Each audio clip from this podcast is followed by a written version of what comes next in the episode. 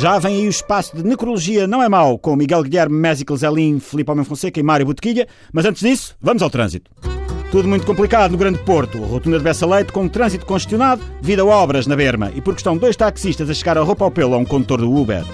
A Rua Sada Bandeira está parcialmente encerrada devido a obras do Mercado do Bolhão, mas da Rua Fernandes Tomás em diante o tráfego rolaria com normalidade se não estivesse tudo parado a ver dois carros da Cabify a serem sanduichados contra um ecoponto por quatro táxis em marcha atrás. Percurso IPT Tábua em obras. Acesso condicionado a pesados com mais de 20 toneladas e limite de velocidade de 60 km exceto para os carros da Uber em fuga desordenada à frente de taxistas a ameaçá-los pela janela aberta, com matracas e katanas de abrir melões. A28, sentido Matosinhos-Porto, com sinal verde, apesar da batalha campal entre taxistas e motoristas de Cabify na faixa lateral, envolvendo o arremesso de fruta fresca, jornais desportivos e triângulos de sinalização.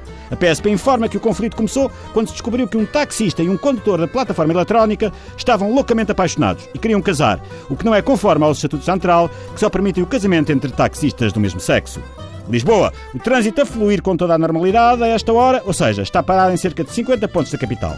Na segunda circular, a paragem, a partir das Torres de Lisboa, sentido Benfica Aeroporto, porque há taxistas a tirarem carros da Uber do eixo norte-sul para cima dos carros da Cabify. Alternativa, Praça de Espanha, Entre Campos, Avenida Estados Unidos da América, onde se registram apenas alguns casos de tortura de motoristas da Uber, às mãos de taxistas que desleem notícias sanguinárias do Correio da Manhã, elencam todos os plantéis do Benfica desde 1959 e pedem um Salazar em cada esquina e um pelourinho para enforcar Ubers em cada praça. As obras do eixo central continuam a dar cabo da paciência dos automobilistas. A Avenida Fontes Pereira de Melo com forte resistência nas picolas. Forte resistência, entenda-se, de um grupo de motoristas do Cabify, que está a retaliar contra os ataques de navalha nos pneus, barrotes nas costas e insultos às mães por parte dos taxistas, com uma forte barragem de tweets com corações, petições online e frases do Dalai Lama, Nelson Mandela e Gustavo Santos.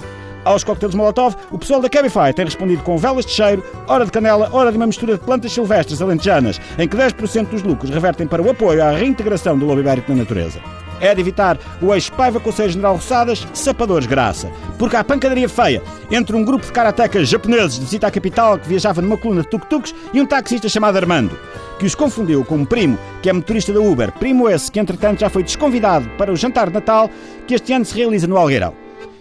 E pronto, Trânsito TSF tem o patrocínio AK-47.